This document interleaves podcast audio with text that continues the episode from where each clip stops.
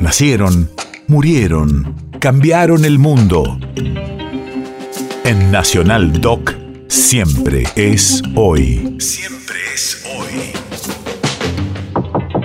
28 de abril, 1951.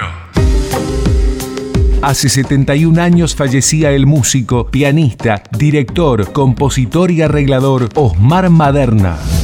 Radio de la Memoria. Su estilo sinfónico lo destacó en el panorama tanguero de la época y su juventud auguraba una carrera brillante. Con el vals Pequeña tuvo todo un éxito comercial. Obras como Concierto en la Luna, Escalas en Azul y Lluvia de Estrellas son representativas de esta inquietud en la que sumaba arreglos orquestales a su virtuosismo como intérprete. Y ahora Dalva de Oliveira canta para você a canción de Maderna, Pequeña. Pequeña, te digo pequeña, te llamo pequeña con todo amigo.